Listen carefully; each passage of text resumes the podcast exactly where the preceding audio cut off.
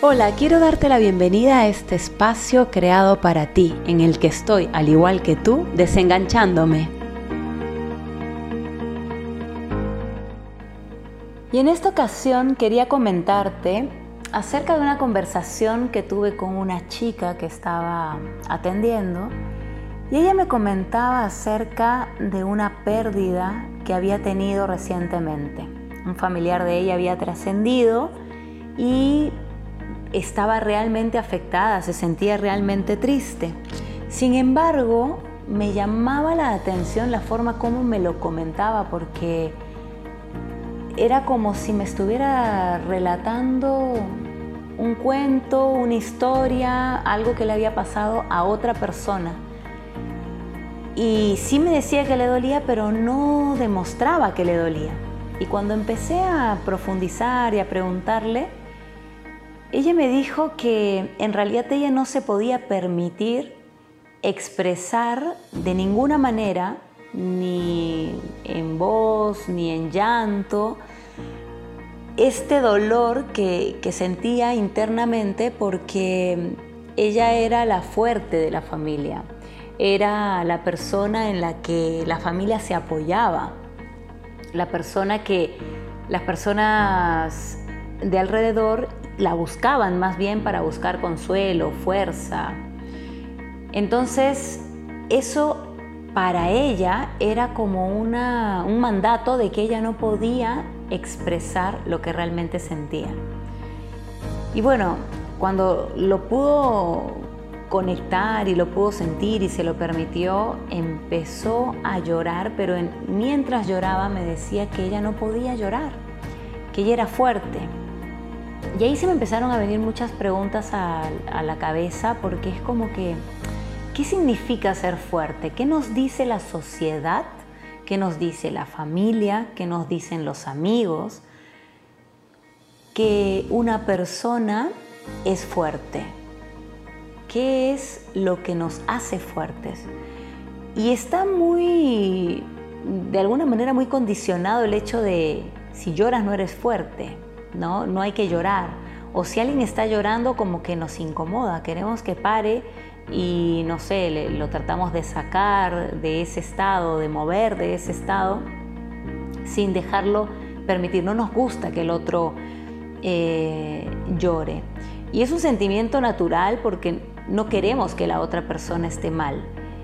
Sin embargo, también es natural sentirlo y es natural expresarlo y es natural liberarlo para poder realmente sentirte mejor.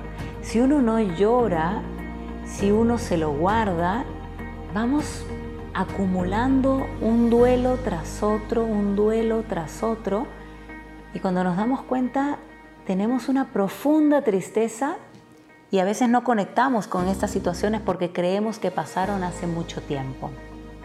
Y es tanto la presión tal vez social o familiar que nos vamos como guardando todas estas cosas y no mejora, se hace más bien peor porque hay una sobrecarga. Ya no cargo solo la tristeza de la pérdida que he vivido, no cargo solo el extrañar a la persona, cosas que, que son las que nos vienen cuando recién una persona ha partido, sino además cargo con toda la presión de tener que aguantármelo, de tener que callármelo, de no poder conversarlo.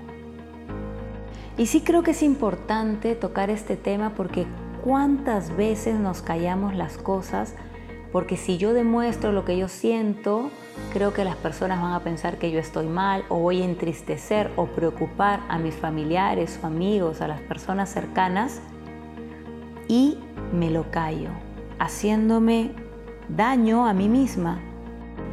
Y lo peor, creyéndome y autoconvenciéndome que eso es ser fuerte. Y como aquí estamos para desengancharnos de todos esos conceptos, quiero como dejar claro que ser fuerte no es no llorar.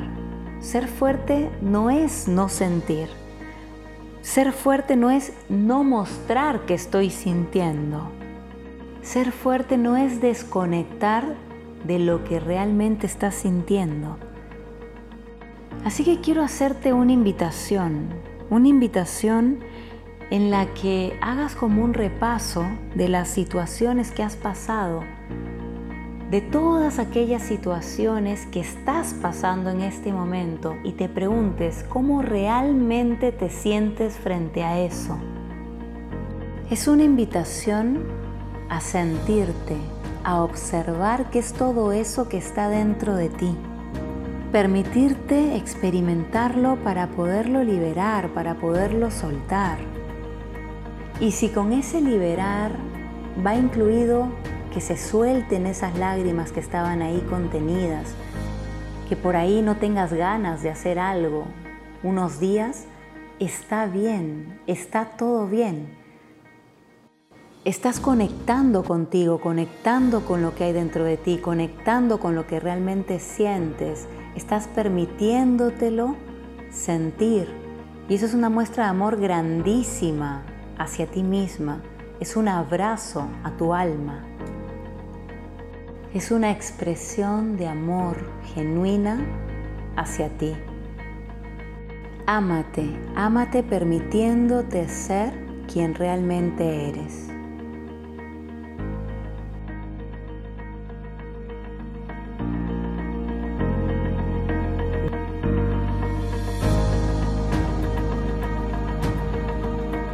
Estoy aquí para recordarte, entre otras cosas, que tú escribes tu historia.